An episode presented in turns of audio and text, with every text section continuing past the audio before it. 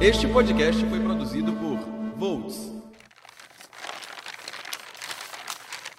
Então você quer ser então um escritor? Ser um escritor? Se não irrompe de dentro de você, apesar de tudo, não faça. Não faça. A menos que venha sem pedir do seu coração, do seu coração, da sua mente, da sua boca e das suas entranhas, não faça. Não faça. Se você estiver fazendo isso por dinheiro ou fama, não faça. Não faça. Se é cansativo apenas pensar em fazer isso, não faça. Não faça. Se estiver tentando escrever como outra pessoa, esqueça. Esqueça. Trecho do poema Então você quer ser o escritor do Charles Bukowski.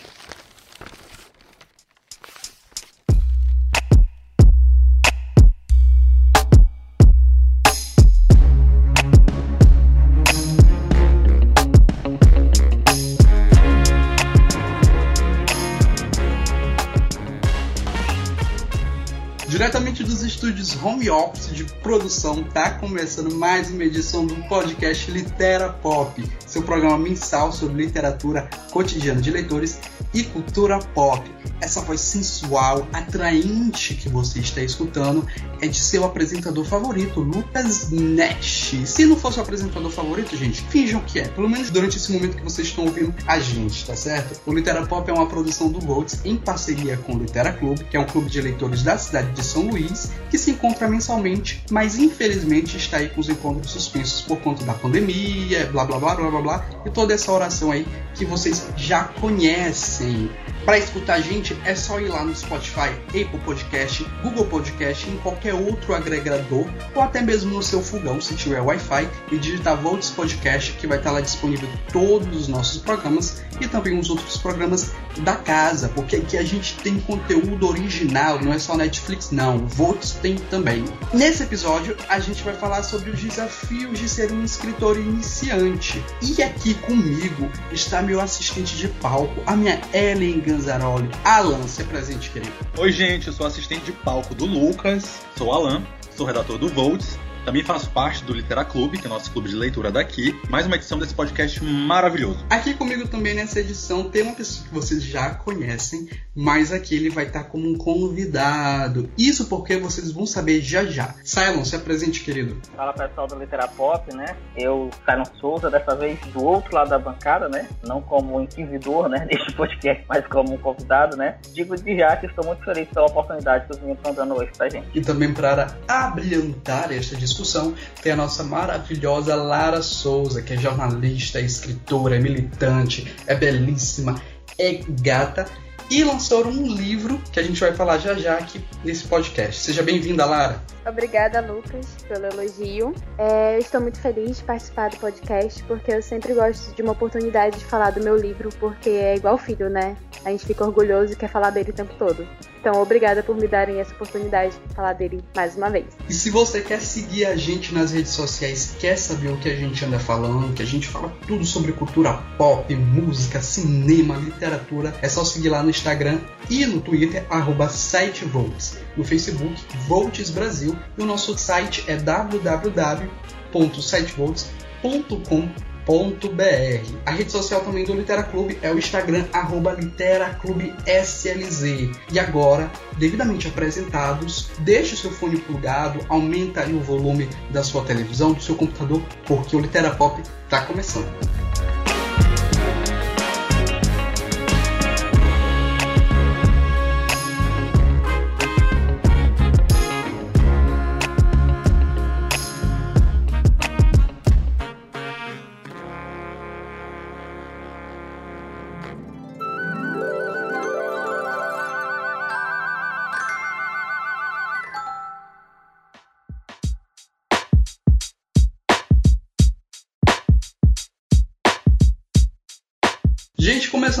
Podcast, os desafios de um escritor iniciante, a gente está aqui com dois escritores, dois autores, que é o Simon e a Lara. E antes da gente começar com o nosso debate, né, acho muito bacana que a gente possa falar um pouco das obras deles, né, que eles possam falar. O Simon, ele lançou um livro pelo selo do Volts, olha só que bacana, o Volts Story, Volts Book, se eu tiver errado, o Simon me corrija. O livro é uma ficção fantástica, né, é, as crônicas dos Anjos, o nome do livro, é uma, é um, uma saga, uma quadrilogia, como o Silon mesmo falou, e o Silon pode comentar um pouquinho dela para vocês, né? Falar um pouco do que se trata, é, dos personagens, para vocês estarem por dentro. Salom, conta um pouquinho pra gente do teu livro. Então, gente, é, como o Nash bem disse, né, é uma obra de literatura fantástica, né? A Crônica dos Anjos é uma narrativa infanto-juvenil, né? O público-alvo é o público adolescente, né? O público teen, como algumas editoras gostam de usar para descrever o público, né? Aquela galerinha vai dos 13 até os 28, mentira, 17, por aí assim, né? Mas é aberta para todo mundo, né? Uma narrativa que é aberta para todo mundo. É uma história low fantasy, né? Passa na questão dessa, dessa literatura com que mistura, né? Ou a ficção com a realidade, né? Na questão do plano de fundo, né? O background é.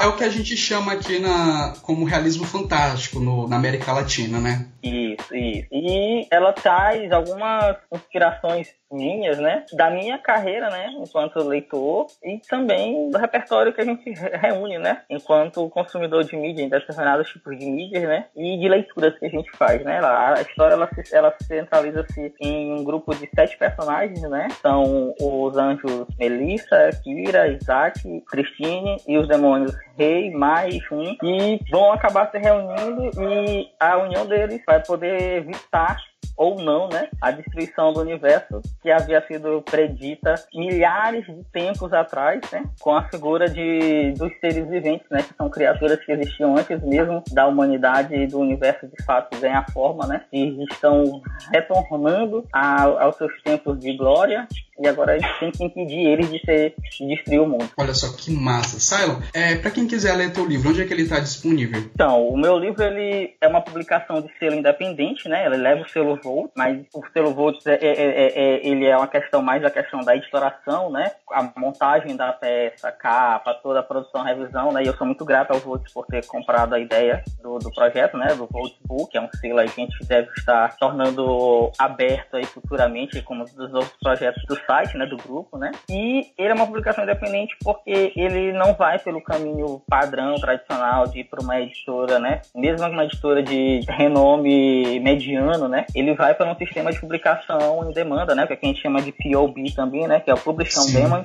pelo Clube de Autores, né? Que é um serviço especializado nesse tipo de publicação e disponibiliza ao autor que é independente, né? Que quer divulgar essa obra, né? Todas as ferramentas necessárias para isso em termos de distribuição, né? Então, o material está lá disponível no site, né, com uma capa, com material revisado, né. O selo Volt propiciou a gente ter o, o ISBN, então tá lá também registrado direitinho o ISBN da obra. E a pessoa vai lá, acessa Clube de Autores, digita o nome do livro, não, então digita o nome do autor, vai aparecer a página do, da obra e vai fazer a compra do produto, né. E aí nesse momento o produto vai ser impresso, né, porque o livro ele tá, por enquanto ele tá só na versão física, né. Aí ele vai ser impresso por demanda, né, aquela quantidade de, de volumes que foram solicitado e vai ser enviado diretamente para a pessoa, né? Via transportadora. E também já está disponível na Amazon. Já está disponível na Amazon. Você encontra ele na Amazon também. Só volta lá, Crônica dos Anjos. E, e voltam a botar o meu nome, né? E para quem é cliente Prime, né? Do, da Amazon, né? Tem desconto também na compra do volume. Então tem esses dois caminhos já disponíveis para comprar a versão impressa da, das Crônicas dos Anjos, volume 1 Armagedon. Bacana. A Lara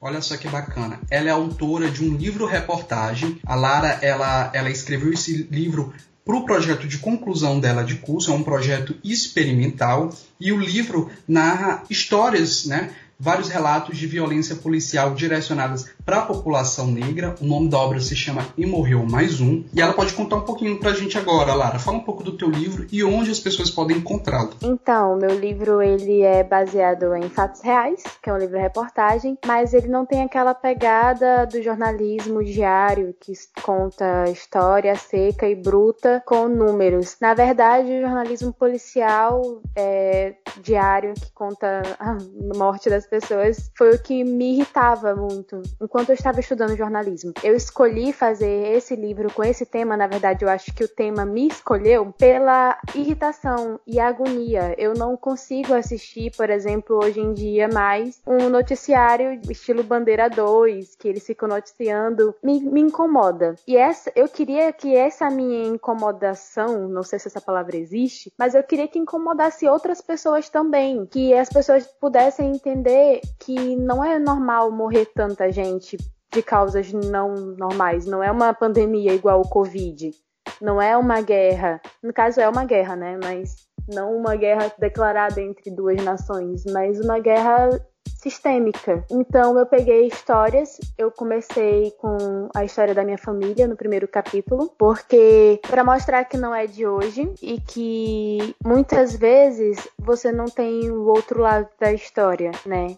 Então eu comecei por esse e peguei vários outros personagens. Eu dividi o livro em quatro capítulos, então digamos que tem quatro personagens principais, que no caso o personagem primeiro são os irmãos Metralha, depois tem o menino, né, que na verdade é o capítulo também é dividido entre um policial e o outro menino que era muito conhecido daqui de São Luís, quando ele ainda estava vivo nas facções. Aí depois tem a história de outro menino que já saiu da facção e nesse eu tive que usar vários nomes fictícios, né, para não delatar ninguém e o menino não sofrer nenhuma retaliação. E o outro era a história da Lorena, que eu quis também botar uma menina na história, porque não é só homem que morre, mulheres também morrem e geralmente a morte morte tem lugar, endereço e cor. E eu queria mostrar essa minha indignação para o mundo de uma forma legal, de uma forma em que as pessoas se envolvessem com os personagens, de uma forma que as pessoas chorassem, se impactassem, ficassem com raiva, com ódio. Mas eu queria provocar reações, eu queria provocar sentimentos. Foi por isso que eu quis fazer um livro baseado em fatos reais e que eu sempre quero escrever, na, na verdade, mais assim nesse estilo, né? Pegando mais a realidade. Por exemplo, agora eu tô com plano de fazer o meu segundo livro, que também vai ser baseado em fatos fatos reais. Massa. Uh, hoje em dia, as pessoas podem conseguir acessar meu livro. Infelizmente, eu ainda não tenho a versão impressa dele, porque houve, houveram muitos problemas com editoras, já tive propostas, só que essas propostas eram muito caras, eles não fizeram por demanda, é, igual o Silent explicou, eles fizeram com você dar um investimento e você se, você se coloca para vender, né? Aí o investimento inicial de todas as editoras que me fizeram proposta eu não tinha e não tenho, então se eu tenho vontade de ter ele impresso um dia, tenho, mas ainda não tenho essa oportunidade. Mas a pessoa pode conseguir a versão dela de e-book no, na Amazon. O nome do livro é E Morreu Mais Um: Banalização na Morte da Periferia de São Luís. Conta histórias da cidade de onde eu moro, né? São Luís. É interessante porque tem muitos livros sobre violência é, mais centrado no eixo sul, sudeste do país. E esse, se eu não me engano, é o primeiro do Nordeste. Olha que então, massa! Legal. Pois é. Pode pesquisar no Google também, se tiver algum problema, tá lá indexado, é o primeiro. Que bacana. E assim, uma coisa que tu falou muito legal é que tu encontrou na, na narrativa, né, na escrita, uma forma de, de chamar as pessoas para essa causa, né, para essa problemática social. E eu acho que, que a narrativa é uma das formas mais, mais envolventes, vamos dizer assim, mais atraentes de você conseguir prender o leitor, prender uma pessoa e ao mesmo tempo falar falar sobre uma problemática que está presente na sociedade e fazer com que ela se incomode com aquilo, né? É uma forma Sim. muito válida e chama muito a atenção. E aí, assim, eu, eu, eu, eu ouvindo eu vocês queria, dois... Eu queria fazer um comentário, eu queria fazer um Pode comentário fazer, em cima do que, uhum. que a Larissa falou, né? Que, assim, é interessante aqui, pra quem tá ouvindo o podcast, né? Que assim, eu sou da ficção, a Larissa é da não ficção, né? Eu tô com uma versão impressa, a Larissa tá com uma versão digital, né? Então a gente tá em completos opostos aqui. E o que é muito interessante pro cast, porque a gente vai poder trabalhar de várias formas todos os aspectos que a gente tem disponível, né, da, da, do mercado editorial, né? Mas já que a gente tá falando do mercado editorial, o comentário que eu queria fazer é justamente sobre o que ela falou, né, a respeito de, do caminho que a gente tem para chegar nessas editoras, né? Eu também, no começo, eu também procurei o caminho tradicional, né, de enviar um, o original para uma editora, enviar para várias editoras, eu tenho acesso até hoje os e-mails com as respostas. Ah, o material é muito bom, tudo, né? A gente tem interesse, o investimento inicial aí é na casa de cinco zeros, entendeu? Assim, para quem tá começando, se você não não, não é da é classe média alta para cima, né? Para poder fazer um investimento desse de 5 zeros para ter uma tiragem mínima de mil exemplares, você fica impossibilitado demais de dar sequência no, no, na, na, sua produção. Ainda bem que hoje em dia a gente tem outros caminhos para isso. Ainda bem que a gente tem outros caminhos para isso. Mas quando não se tinha esses outros caminhos, eu fico imaginando grande quantidade de pessoas que já produziram, já escreveram alguma coisa e que está guardado, engavetado, porque não encontraram a possibilidade de publicar por causa do próprio da própria gana do mercado, né? Não que seja um problema em si do mercado, mas é, é, essa falta de, de possibilidades, né, de estratégias de tornar essa publicação circular, sem ser só pela, é, pela questão do dinheiro, é que às vezes acaba tornando o mercado algo muito cruel com quem está escrevendo. Sim, exatamente isso mesmo que, que aconteceu comigo. Até eu cheguei a desanimar, né? Porque falta aquele negócio de ler, você sentir o cheirinho do livro novo. Até mesmo minha mãe reclamou para mim, né? Que ela queria a versão impressa. Aí eu fui imprimir o livro e dei para minha mãe. Bacana. Já que vocês falaram um pouco sobre essa questão mesmo da, da, das formas de publicação do livro e da questão mesmo do investimento, tem vários casos, né? De autores independentes que têm as condições, infelizmente vocês não têm. Um exemplo disso é o André Bianco, que ele lançou um livro, ele é um autor brasileiro, lançou lá no início dos anos 2000 um livro de, de, de terror, de thriller, né, que conta a história de vampiros no Brasil, chamado Os Sete. O André Bianco, ele publicou o livro independentemente, né, ele é, é, lançou mil, mil, é, mil exemplares do livro, tudo foi saiu do bolso dele e foi tudo vendido muito rápido. E aí uma editora viu isso isso, né? Viu a, a, o, o, sucesso que o livro teve e contratou, contratou o, o, o André, digamos, né? Fez o contrato com ele, fechou e eles lançaram anos depois o livro, o 7, que foi, assim, vendeu muito. Eu acredito que o livro, se não me engano, ele já tem mais de 100 mil exemplares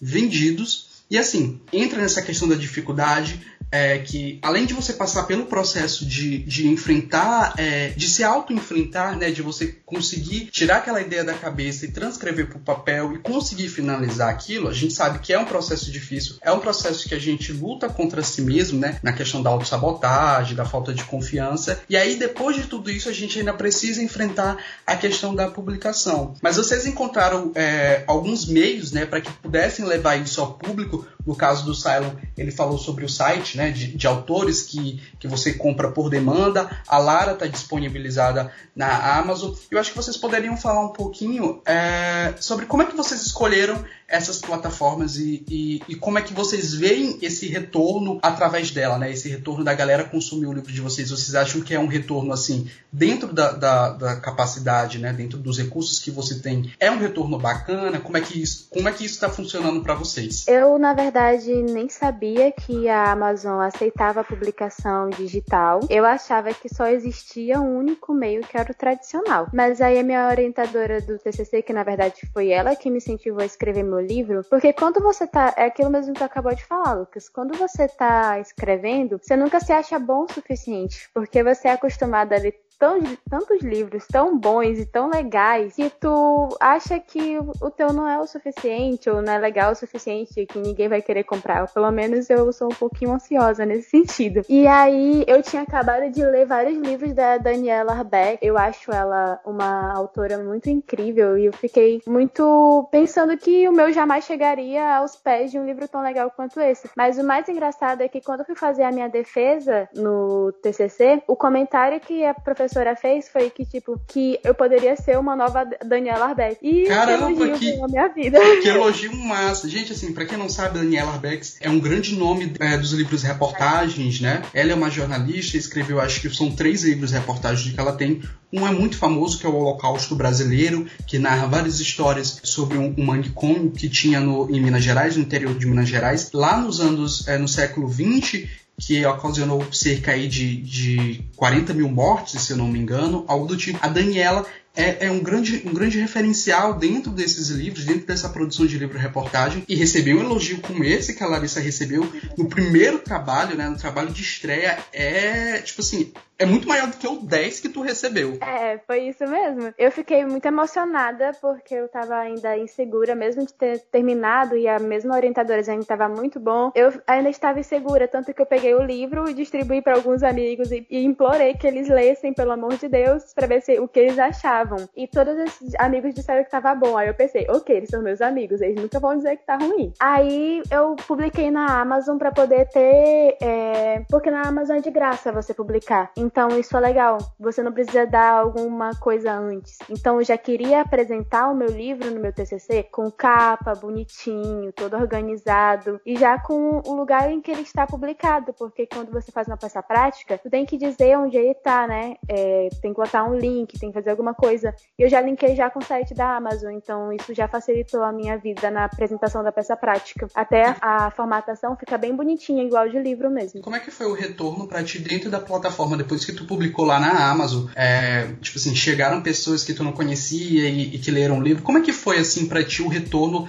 depois que tu publicou? Sim, primeiro que começaram a comprar, o que eu não esperava. Aí algumas pessoas que compraram eu já conhecia. Outras começaram a comprar e avisavam que tinham comprado, entendeu? Porque viram alguma entrevista que eu dei, porque viram alguma coisa, acharam legal o tema e resolveram comprar. E aí falavam assim: nossa, é do. É, esse tema tem relação ao que eu tô estudando no momento. Foi uma advogada que falou isso pra mim. Aí ela foi e comprou meu livro. E várias outras pessoas que eu muito. Eu nem imaginava que iriam comprar foram comprando. E teve gente que já até falou no Twitter que leu meu livro e eu nem esperava. Só que o retorno financeiro demora bastante. Assim, digamos que o livro tá hoje em dia por 30 reais na Amazon, mas eu recebo, tipo, sei lá, 7 reais por cada livro. E aí, então, é, o retorno demora alguns meses até cair na minha conta, mas eles depositam geralmente na conta o valor dos livros que foram vendidos. Demora uns 3 meses para cair, demora, mas cai. Aí eu fico até chocada que é, às vezes eu nem percebi que tinham sido vendidos, aí cai na minha conta creditada da Amazon. É porque assim, é, eu acho que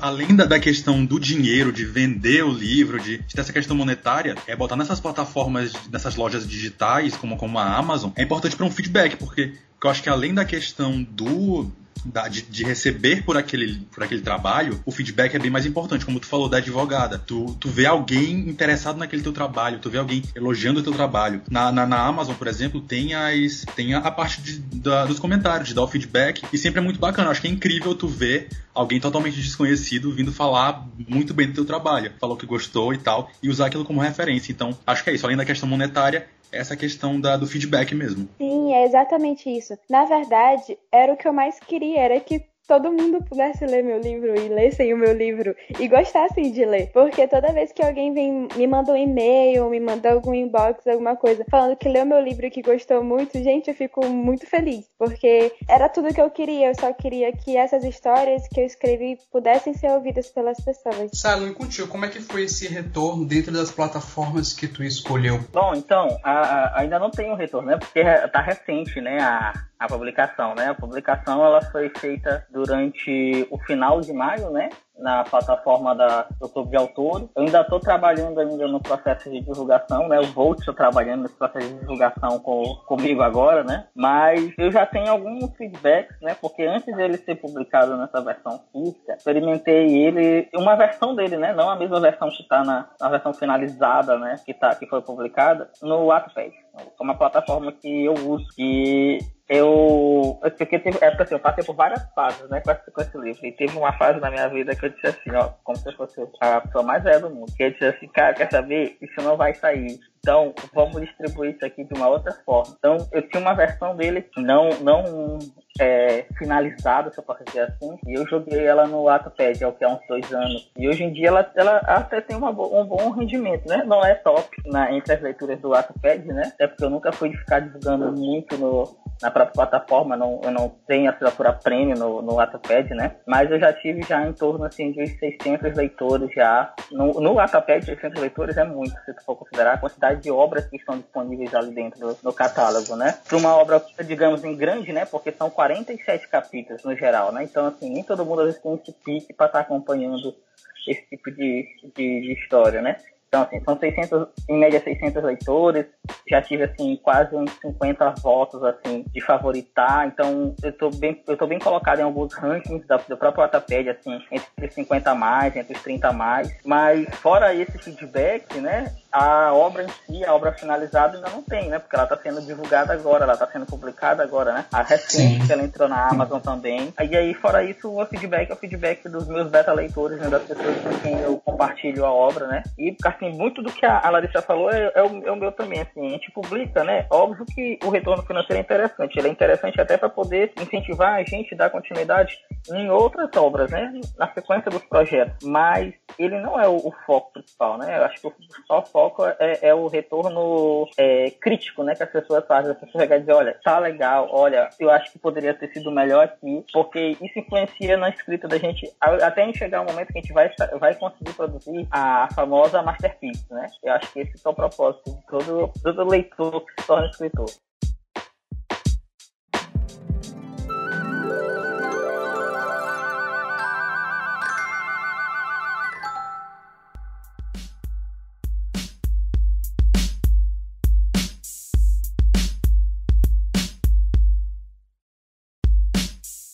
Bacana, dando prosseguimento no podcast, eu acho que tudo que vocês falaram, né, é, é muito importante para a galera que está escutando agora, que tem uma obra e que quer publicar o seu livro, mas dando uns passos para trás, eu acho muito importante que a gente fale também sobre o processo de, de escrita, de construção dessas obras, né? Eu acho que tem um, uma frase muito marcante e, e muito importante, é que é, o escritor, antes de tudo, é um leitor. E eu conheço vocês, eu sei que vocês têm uma prática de leitura assídua, uma prática de leitura constante, né? E eu acredito que toda a bagagem que vocês é, tiveram e que ajudaram vocês a construírem essas obras vem aí da literatura dos livros que vocês consumiram. Um grande exemplo disso né, é o Machado de Assis. O Machado de Assis tem um legado enorme dentro da, da literatura, é considerado um dos melhores escritores é, nacionais, que são um dos melhores escritores é, do mundo, mas antes de se aventurar como escritor, o Machado de Assis ele tinha uma paixão muito grande pela literatura. Né? Ele começou a, a, a adentrar nesse mundo dos romances, né? da poesia, enfim, foi é, com o trabalho dele de tipógrafo. Ele trabalhou na tipografia nacional, né? A convite do diretor, ele foi um, um, um, aprendiz de tipógrafo. E a gente sabe que, assim, por exemplo, eu sou um exemplo disso, que quando a gente vai consumindo muitos livros, muitos romances, a gente vai desenvolvendo um, uma, certa, uma certa aptidão e uma certa vontade de, de ter sua própria história, de, de escrever a sua própria história. E aí eu queria saber de vocês se essa vontade de escrever ela foi um, um, um ato que foi se aflorescendo à medida que vocês foram é, conhecendo novas obras, foram se aprofundando nos romances, ou vocês sempre tiveram uma vontade de, de, de criar, né, de narrar? Como é que aconteceu esse processo de vocês? Foi algo assim de leitor para escritor ou uma coisa que vocês sempre tiveram? Eu mesma sempre fui uma leitora desde que eu me entendo por gente. Então, eu acho que eu sempre fui leitora primeiro. Eu devorava todos os livros da biblioteca da escola desde pequenininha. E então eu acho que isso aflorou muito a minha criatividade desde pequena. Então, eu contava historinhas para as minhas primas e para meus primos para eles poderem dormir. E então eu gostava muito de ser a pessoa que contava e que narrava. E como eu também já fiz teatro, quando estava no ensino médio, eu gost... eu era contadora de histórias voluntária em ONGs. Então eu gostava de ver as reações das pessoas quando eu contava histórias. Aí no próprio ensino médio eu comecei a escrever umas coisas, uns poemas e eu me inspirava muito nos livros que eu lia para me ajudar a escrever. Até hoje é assim, eu não consigo escrever se eu não estiver lendo nada. Então eu acho, eu, é meio que a leitura para mim é como se fosse um, não fosse uma fuga da realidade, mas como se fosse meu momento de prazer na vida. É o momento em que eu paro e que eu me inspiro para tudo. Então eu, eu acho que eu não conseguiria viver sem livros, sem ler, sem ter é, realidades e outras coisas. Inclusive, além de do meu trabalho como escritor, eu trabalho muito com criatividade no mercado de trabalho tradicional. Então, eu acho que tem me ajudado muito. Eu gosto de criar. Eu sempre gostei muito de criar. E tu acabou, assim, no, no, no teu caso, né? Que tu tem uma obra que tem um cunho mais. É mais real, documental, porque tu narra histórias reais, tu aliou muito essa, esse ato da criatividade com a tua paixão pela, pela leitura, né?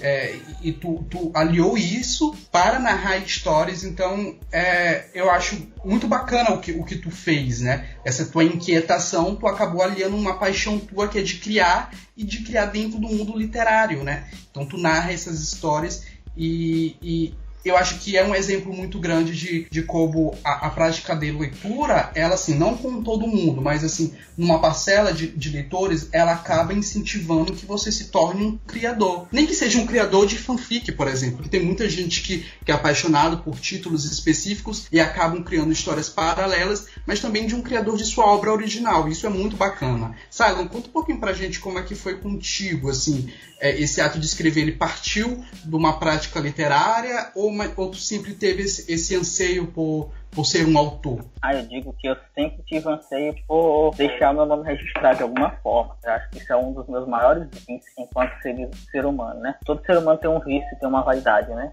Eu digo que eu não, eu não sou hipócrita para me não para me negar isso. Eu sou, eu sou, bem realista quanto a isso. Mas o fato de fazer isso por meio da literatura nasce também por uma questão da prática literária, né? Eu sempre estive relacionado com a questão da escrita, né? Desde muito novo, né? Então, assim, por exemplo, aqui na cidade, eu já participei de dois concursos de redação e me saí muito bem.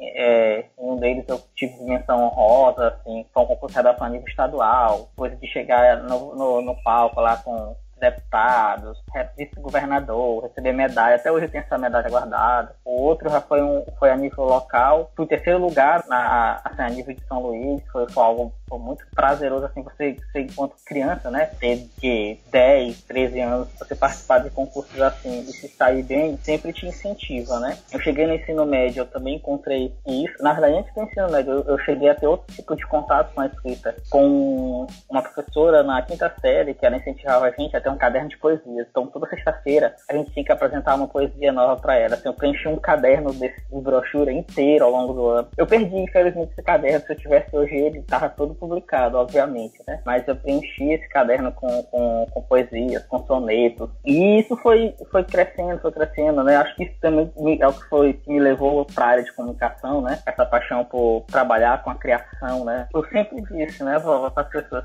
o que me fez entrar na de comunicação é porque eu sempre tive essa aptidão em ser contador de histórias, né? Em contar histórias, em falar para as pessoas sobre as, sobre, sobre as coisas que acontecem ao meu redor, né? Então, fui para o ensino médio, tive esse contato mais próximo a partir da revisão de texto, atividades das disciplinas de literatura, e aí a gente teve uma atividade muito específica que foi para a gente construir um conto, né?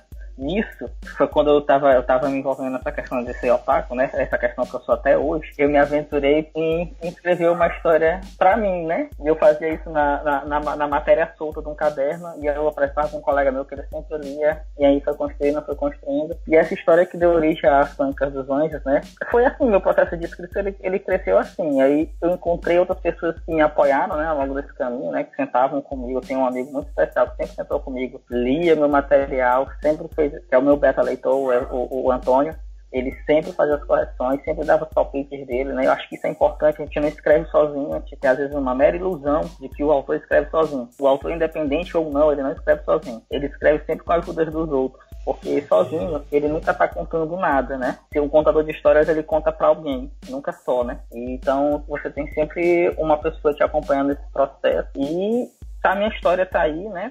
Ela tem já todo um desenvolvimento, ela se expandiu, tem um universo todo. E vez ou outra eu tô aqui, tô escrevendo outras coisas. O próprio Lucas sabe, né? Ele, ele, ele já recebeu já convite para outras coisas. Né?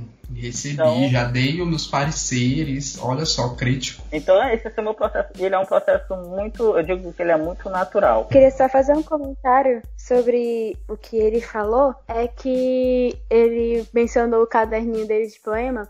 Aí eu lembrei também do meu caderninho de poemas que eu tinha no ensino médio e que eu publicava em um blog.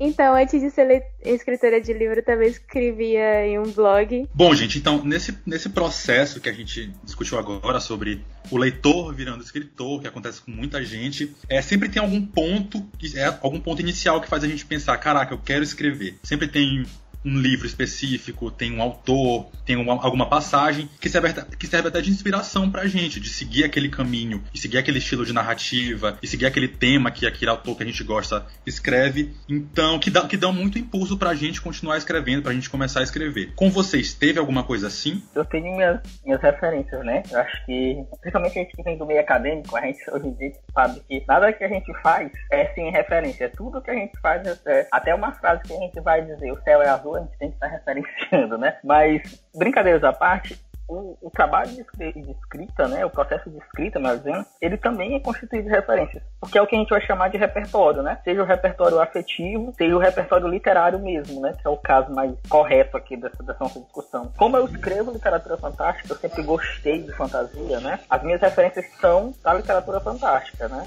E eu posso citar dois autores nacionais, como, enfim, todo mundo vai sempre citar autores internacionais, né? Eu cito autores nacionais para isso. Eu cito o Edward Spohr, né? O autor da Batalha do Apocalipse, né? Que tem toda aquela, aquela narrativa é, epopeia, né? De, da, sobre o universo místico, né? Esotérico. Eu gosto muito da narrativa dele.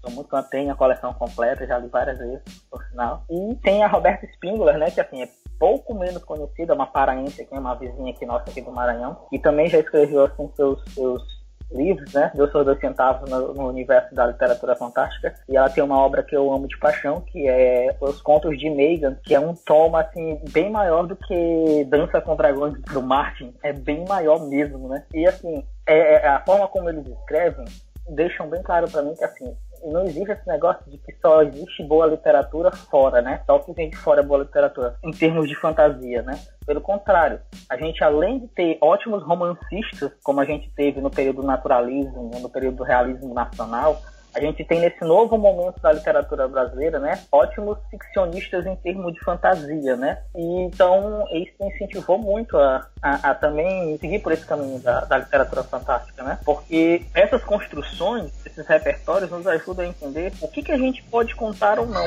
como a gente pode Sim. contar ou não também, né? Também tem as referências, né, da, do, do universo otaku, né? Isso está muito preso na minha narrativa. E toda narrativa que eu escrevo está muito preso. Eu acho que é uma, é uma coisa que é comigo, né? Eu me baseio é. muito no formato, no formato das light novels, né? Que são aqueles romances japoneses que são curtos, né, que são umas narrativas bem, bem guiadas pelo diálogo. São focadas mais, são focadas mais no diálogo, no, no desenvolvimento do enredo, né? E que aí eu não preciso me prender a ser um Tolkien, a ser um Martin, pegar 10 páginas para me descrever uma mesa. Eu vou descrever o ambiente, vou, mas o, meu, o importante para mim são os desenvolvimentos da narrativa. Eu, eu penso assim, então, eu, esses são os meus repertórios, essas são as bases para minha escrita. No teu caso, Silent, por exemplo, a Larissa falou que a vontade dela de escrever o livro E Morreu Mais Um veio de uma inquietação, de um incômodo dela, né? em relação à violência que a população negra sofre, mas tu, tu, tu, a tua obra é uma obra ficcional que passa no, no, no universo que foi criado por ti. E aí eu queria saber assim, é, de onde exatamente veio a inspiração para escrever a história específica da, das crônicas dos anjos, né? Surgiu de, de, é, de uma coisa mais abrangente, por exemplo, tu teve a vontade de, ah, tenho, estou com uma vontade e, e um anseio de escrever uma história de anjos que dominam é, elementos e que vivem no universo, ou foi uma coisa bem mais específica? Por exemplo, existem muitas pessoas que falam, né, criadores de roteiro, de, de, de romances, de que às vezes os insights para descrever as obras dele, deles vêm de imagens, né? Imagens muito, muito recorrentes, muito específicas. Por exemplo, uma mulher que está atravessando a rua e acaba sendo atropelada. E aquele, aquela situação, aquela imagem é muito recorrente na mente deles, né? Eles conseguem ver cada elemento daquela cena, é, eles, eles têm uma profundidade naquela personagem, e a partir daquela cena, daquele insight, é, vai se construindo o, o, o, os fatos que aconteceram anteriormente e o que vai acontecer posteriormente. Mas tudo é advindo daquela cena. Como foi que aconteceu contigo? Foi um, um, uma vontade de, de abordar é, um assunto mais abrangente ou foi de uma coisa muito específica que acabou te influenciando, te dando inspiração para escrever tua história? Então, é uma sucessão de fatos bizarros que me levaram a escrever as Crônicas dos Anjos, né? E, e, é bem isso que tu tá falando, às vezes você tem uns recortes absurdos, né? Que, que, que, você vai vendo, vai acompanhando e chegando aqui, né? As Crônicas dos Anjos nasceu de uma conversa em sala de aula com os amigos no intervalo, no ensino médio, né? É, todo mundo falando de sobrenatural. Tava naquela fase que os anjos começaram a aparecer né, em sobrenatural. Eu não assisto sobrenatural, nunca nem assisti nada de sobrenatural. Mas eu ouvi o pessoal falando, e era falando, falando, falando, falando, falando. E nessa época, né, no, nos primórdios do Otakis, a gente tem sempre aquele, aquela fase do Otaku do, do Otaku que quer ser desenhista, né? Tava rabiscando meus personagens, né? E eu fiz uma personagem que até hoje tá guardada, essa, esse, esse Cat, né? Eu acho que foi o único personagem que eu desenhei direito na vida usando o estilo mangá. E eu pensei assim, eu vou criar uma história pra essa personagem. Aí como o menino tava falando tanto de anjo no meu pé de ouvido, ficou e eu sentei para escrever e foi o que saiu. Daí achou assim que nasceu a Santa do Vento. No caso de Lara, é interessante que em um dos, do, dos capítulos, né, se não me engano é o prólogo do livro dela, é uma, é uma construção de uma conversa que ela teve com a gente, comigo, com o Alan e com mais dois amigos nossos de curso. Inclusive, o título do livro veio dessa conversa também, não é, Lara? Poderia falar um pouquinho pra gente também, se essa conversa, ela, ela inspirou não só o título e esse prólogo, mas se ela teve essa inspiração no, no, contexto todo do livro e, além dessa inquietação, o que é que te motivou, né? O que é que te inspirou a escrever o livro? Sim, na verdade, essa, essa conversa que nós tivemos, que inclusive foi ali perto do Cylon, a gente estava no laboratório de, de rádio, ele estava atrás editando as coisas lá para a professora. E aí uma amiga nossa falou essa frase, né? Ah, morreu mais um. E aí nesse momento eu nunca tinha reparado, porque na maioria das vezes a gente fala frases e repete frases que a gente nem percebe o significado delas. E ela falou com tanta naturalidade que eu fiquei um pouco chocada, porque todo mundo, quando ela falou, ah, morreu mais um lá no meu bairro, todo mundo ficou assim assustado, dizendo, morreu, tu conhecia, quem era, não sei o quê. E ela ficou, ah, não, gente, sempre morre gente lá, é normal. Aí eu fiquei, como assim é normal, gente? Morreu uma pessoa. Ela não tá nem chocada, como assim? Uma pessoa é... negra, inclusive, né? Porque essa nossa foi. amiga, ela, ela, ela mora em um, bairro periférico e tal. E aí, se eu não me engano, foi uma, um, uma mensagem que a mãe dela mandou, né? E aí ela falou, gente, morreu alguém. Morreu mais um lá no nosso bairro. E aí a gente ficou assim, hã? Sabe? Um vizinho dela. E ela falou tão naturalmente que a gente ficou chocado.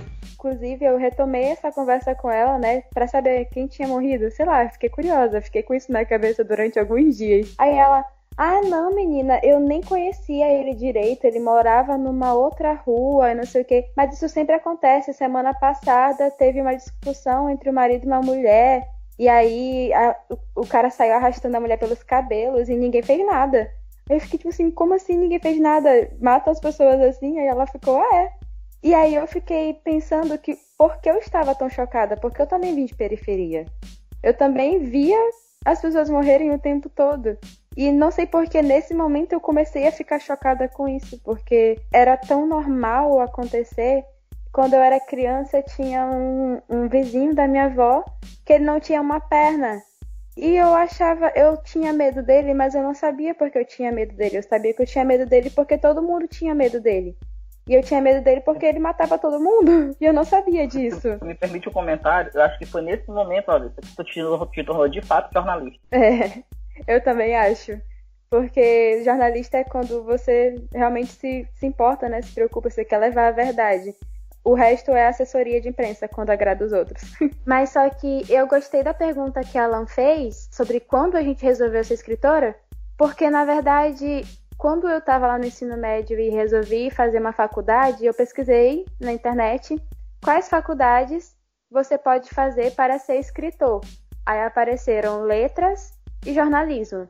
Aí eu pensei que jornalismo eu poderia escrever não só um livro, mas letras, se eu não fosse ser escritora de livros, eu seria professora. Então eu não quis nesse caso, mas até hoje eu gosto um pouquinho da arte de professora. Mas aí eu escolhi jornalismo. Mas no meio da graduação, eu esqueci completamente essa minha ambição de, de ser escritora de livros. Quando chegou na minha peça prática, que na verdade eu ia fazer um documentário, mas só que a minha orientadora falou: Larissa, você escreve muito bem, por que, que você não escreve um livro? Aí eu fiquei, gente, verdade, né? Eu queria ser escritora, mas sabe quando você acha que esse teu sonho tá tão longe de se tornar realidade que tu nem imagina? Então, esse recado vai para todas as pessoas que querem ser escritores e acham que não são bons o suficiente escrevam, porque Olá. vocês podem ir melhorando as coisas, porque eu não me achava boa o suficiente. E eu escrevi um livro, tá publicado, tá na Amazon, Sim. então é isso. Olha só. Gente, eu espero que vocês tenham gostado desse debate, tenham gostado um pouco das experiências que o Simon e a Larissa contaram aqui, esses escritores iniciantes. As obras deles estão disponíveis aí, como eles já falaram, tá na Amazon. Quem quiser comprar, a gente vai disponibilizar o link lá no post do site, tá certo? Apoiem leem e também escrevam, né? Como eu falei, não se topem.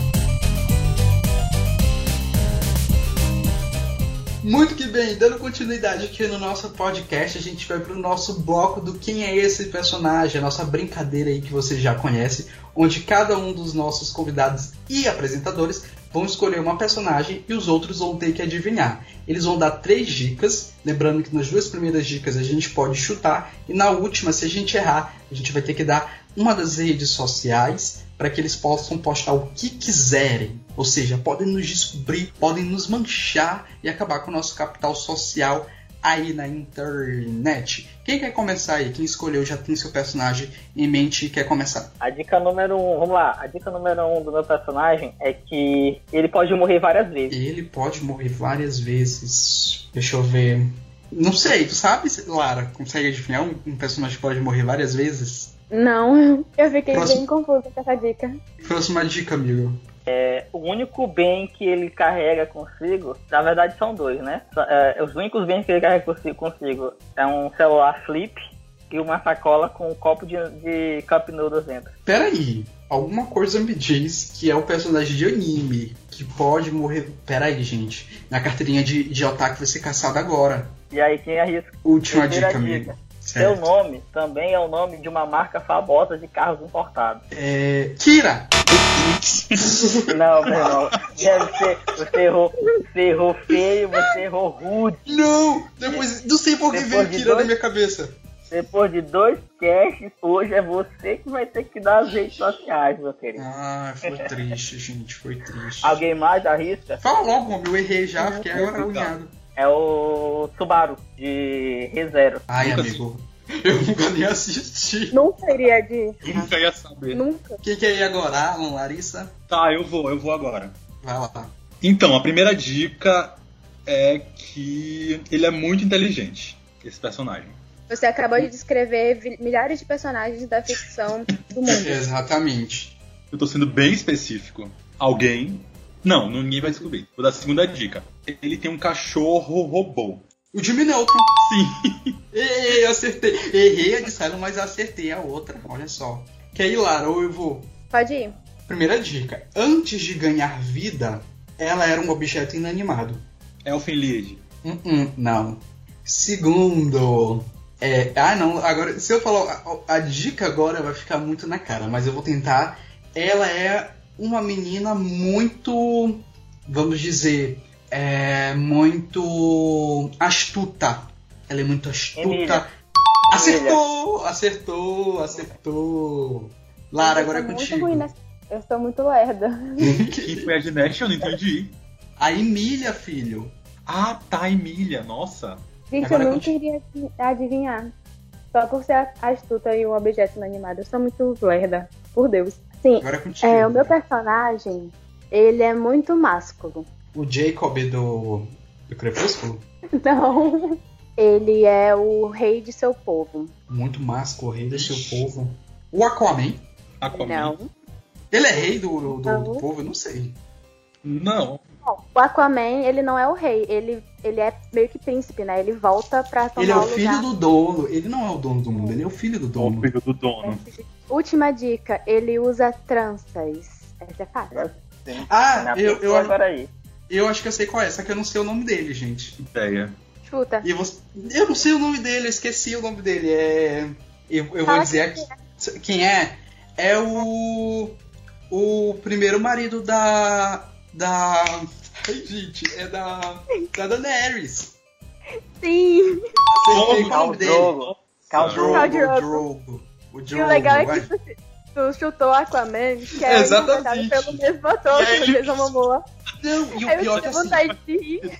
E o pior que quando tu falou, o pior que quando tu falou, veio na minha cabeça, nem foi o, o- o personagem Aquaman, mas veio o ator na minha cabeça. Aí eu falei assim, ah, o Aquaman, ele interpretou o Aquaman. Aí eu falei, o Aquaman. Mas eu estava certo é. desde o começo. E a Olha dica só. de tranças é muito fácil. Eu vou confiscar a carteirinha de fã de Game of Thrones de Alan. Simon, o que é que eu vou ter que postar no meu Twitter? Diga aí. Diga lá o que que eu vou postar aí. O seu post no Twitter vai ser isso, né? Tirei uma foto na praia e sem máscara, mas se postar, serei cancelado. Gente, amigo, tu vai acabar comigo. Tu vai acabar com todo cancelado. Tu vai acabar com esse podcast também. O povo vai cancelar o Litera Pop. Que isso? Brincadeira, eu vou postar, gente. Vou postar.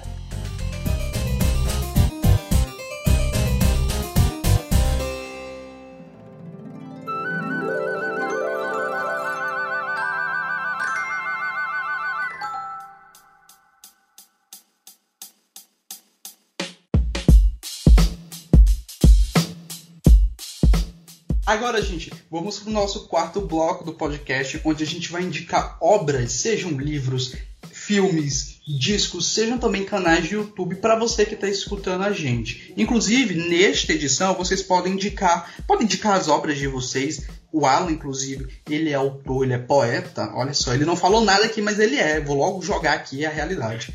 Eu? É. Ou vocês também podem indicar obras que é, obras de autores iniciantes, obras que foram publicadas exclusivamente na internet. Sintam-se livres aí para indicar. A primeira coisa que eu vou indicar é, assim, modéstia a parte da minha obra, que vocês possam estar é, lendo ela junto comigo, vocês possam incentivar a sair o segundo livro. O segundo livro, gente, ah, o primeiro livro, o volume 1, ele é Armagedon. O segundo volume, ele se chama Filhos do Pecado. Nós vamos voltar 3 mil anos do tempo para contar essa história. Né? Mas antes disso, leiam As Crônicas dos Anjos Volume 1 Armagedon. Eu acredito que vai ser uma boa experiência, né? Os feedbacks sempre foram bem positivos, então espero que você goste também. Se você é apaixonado por literatura fantástica, você vai gostar com certeza. Fico aberto a ouvir seus seus feedbacks, suas críticas, para que a gente possa desenvolver mais narrativas, né? O Nash sabe muito bem do que eu estou falando, que ele está ele tá fazendo papel de beta leitor de uma outra obra minha, de uma outra narrativa que está sendo, tá sendo produzida também, né? A responsabilidade. E eu queria deixar indicada, vocês encontram a versão física na Clube de Autores, né? E agora também na Amazon. Em breve nós vamos estar também com a versão digital em EPUB vocês ficam sabendo de tudo através do site Volt, né? O site Volt, como parceiro né, do projeto, está sempre divulgando. A minha última indicação é produção nossa da casa, né? Foi estreia no último domingo, no dia 28 de junho, né? Que foi o Não Confio Chart de estreia do Voltas Podcast, que eu adorei editar. Fiquei muito feliz com o trabalho do, do Lucas, com o trabalho da Alessandra, com o trabalho do Giuseppe, né? É um podcast que me deu muito, muita alegria de estar, principalmente a abertura. Espero que já, quem já tenha ouvido tenha gostado, quem for ouvir goste também da abertura. Foi um dos processos de criação de vinheta que mais me diverti fazendo. E vai estar mensalmente no nosso hub, né? No Volt Podcast. Mensalmente. No quarto domingo do mês, para vocês ouvirem o melhor sobre música a partir dos olhos e ouvidos e boca, né? Da galera do Volt. Essas são as minhas dicas. Tá, eu vou indicar um livro que eu tô lendo, que eu tô adorando e que eu queria que todo mundo lesse pra gente comentar junto, que é o Geek Love, da Catherine Dunn. Ele também tem o título é O Fabuloso Circo Bineves. É uma história sobre um circo, dois donos de um circo, um casal, que um circo que fazia muito sucesso e que a partir de um momento não, não dava mais público assim. E daí eles tiveram uma ideia, esse casal, que eles iam ter filhos, mas enquanto esses filhos fossem gerados, eles iam usar radiação, iam usar substâncias químicas, radiação, para fazer com que esses filhos nascessem deformados e virassem atrações do circo. É uma história muito bizarra, mas que tem um fundo muito bacana sobre o que é o que é, o que é normalidade, o que é ser estranho. Então eu acho um livro muito massa, muito massa mesmo. E indico com toda a vontade, assim, para todo mundo ler juntinho também. Gente, a minha dica nessa edição é, uma trilogia chamada Trilogia é, Conjurador, escrita pelo Tara Mataro, eu acho que é assim se fala. O Tyra, ele é filho de indiano com uma brasileira e ele publicou o primeiro livro dessa trilogia lá no Wattpad. O livro fez muito sucesso na plataforma, hoje ele tem mais de 7 milhões de leitores lá. E aí uma, uma, uma editora viu o livro livro, né? Inclusive o Wattpad é muito usada é, como vitrine para novos escritores. E aí viu o sucesso do livro e acabou publicando ele. Li ele, se eu não me engano, eu acho que foi em 2017. O livro é bem legalzinho, é um livro fácil de se ler. É, uma, é um passa no universo de fantástico e o personagem principal ele vai para uma escola de magia. Essa escola de magia é uma coisa meio Pokémon, porque eles, em vez de ter uma varinha mágica, por exemplo, a magia é, é meio que dividida com um, um, animal fantástico que, que eles têm, né? Cada mago tem um, um animal que vive numa região chamado Éter e eles precisam capturar esse animal. Eles podem ter eu mais já de ia perguntar, um. Hum. Eu já ia perguntar quando falou em animal fantástico, onde eles habitam, né? Mas você já respondeu isso pra mim.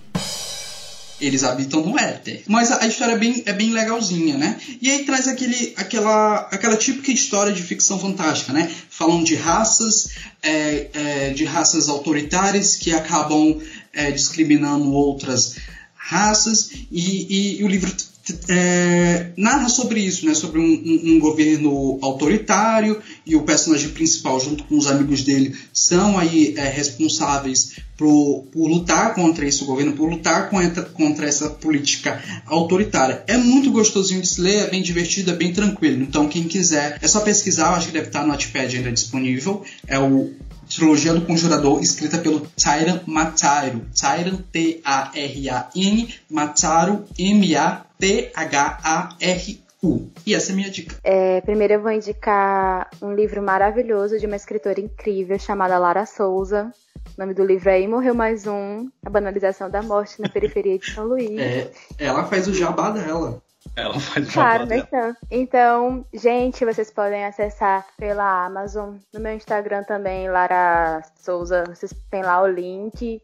E é isso, leiam. É muito legal esse livro, é muito bom mesmo, eu juro. Outro livro que eu gostaria de indicar é meio que. Não é um livro, é uma escritora, porque Todos os livros dela são maravilhosos. É uma escrita bem gostosa, que é bem fácil de ler, que é da Angela Davis. Eu vou indicar por conta do movimento Black Lives Matter e que muitas vezes o racismo estrutural a gente acaba nem percebendo das coisas que vão acontecendo e ela escreve de uma forma muito boa sobre vários assuntos relacionados ao racismo. Por isso que eu não vou indicar um livro só dela, porque ela tem vários. Todos eles são muito bons sobre o assunto. Que muita gente quando lê é, é, leu meu livro, me perguntou assim: ah, mas e aí? O que, que a gente pode fazer para resolver? E a solução não é da educação, não é na educação dos pais e das mães, não é de uma palestra na escola. É, estamos falando de reforma, desmilitarização da polícia, é, estamos falando de projetos sociais voltados aos jovens de periferia. Estamos falando de várias discussões que permeiam uma só, que é o racismo estrutural. Portanto, leiam Angela Davis, apoia o movimento Black Lives Matter, porque isso é muito importante. A gente pode achar que é besteira, que é mimizinho dos outros, mas não é, porque a gente que nasce negro, pobre, periférico, já nasce com alvo na cabeça. E é muito difícil, é muito pesaroso viver com esse fardo. Então, quanto mais pessoas apoiarem essa causa, mais estamos perto de mudar o mundo. E é isto.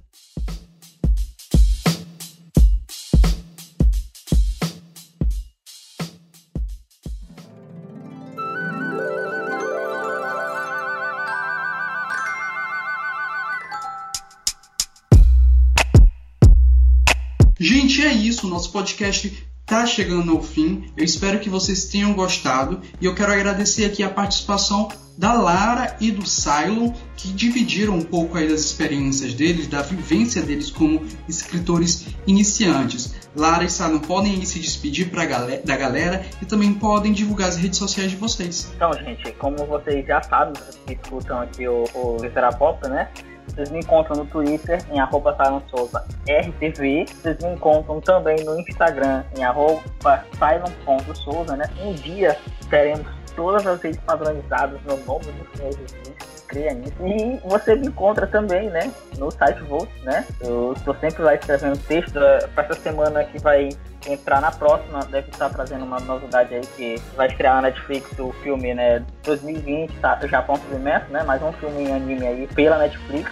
E é interessante porque ele é participasse no contexto do, dos Jogos Olímpicos de Tóquio, que não vão acontecer por causa de uma tsunami, e agora os Jogos Olímpicos não aconteceram por causa de uma pandemia, né? Eu, eu, eu pretendo fazer esse paralelo nessa, nessa, nessa análise desse filme. E também vocês me encontram, né, no Volt Podcasts, né? O podcast Otaku tá de recesso, né? Volta em agosto, a gente já, já comentou isso na, na, última edição da temporada 1. Mas eu estou presente em todos os outros programas, né, nas edições, então fique com a gente e ouça Volt Podcast. É isso aí. Então, gente. É... As minhas redes sociais são no Instagram é Lara Souza, é Lara com três A's no final. Um dia eu vou melhorar isso ou não, ninguém sabe. E o meu Twitter é underline Souza com Z. Literalmente Souza com Z.